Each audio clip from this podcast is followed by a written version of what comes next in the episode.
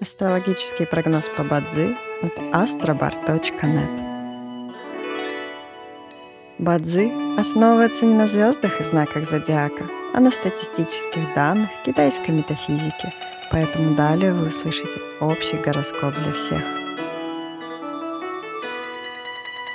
Доброе утро! Это Астробар подкаст с прогнозом на 23 декабря 2023 года.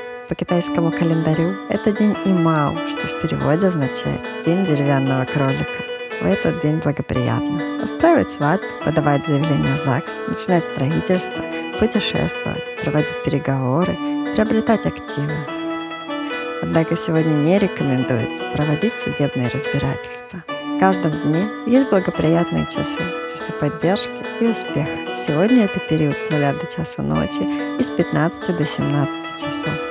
Также есть и разрушительные часы, которые не стоит начинать важные дела. Сегодня это период с 17 до 19 часов. Рожденному в год петуха сегодня рекомендуется снизить свою активность и переждать, пока день закончится. Иначе любые начатые дела, особенно новые, рискуют потерпеть фиаско. Желаем вам прекрасного дня и отличного настроения. Пусть звезды всегда будут на вашей стороне. С вами был астрологический прогноз по Бадзи от astrobar.net.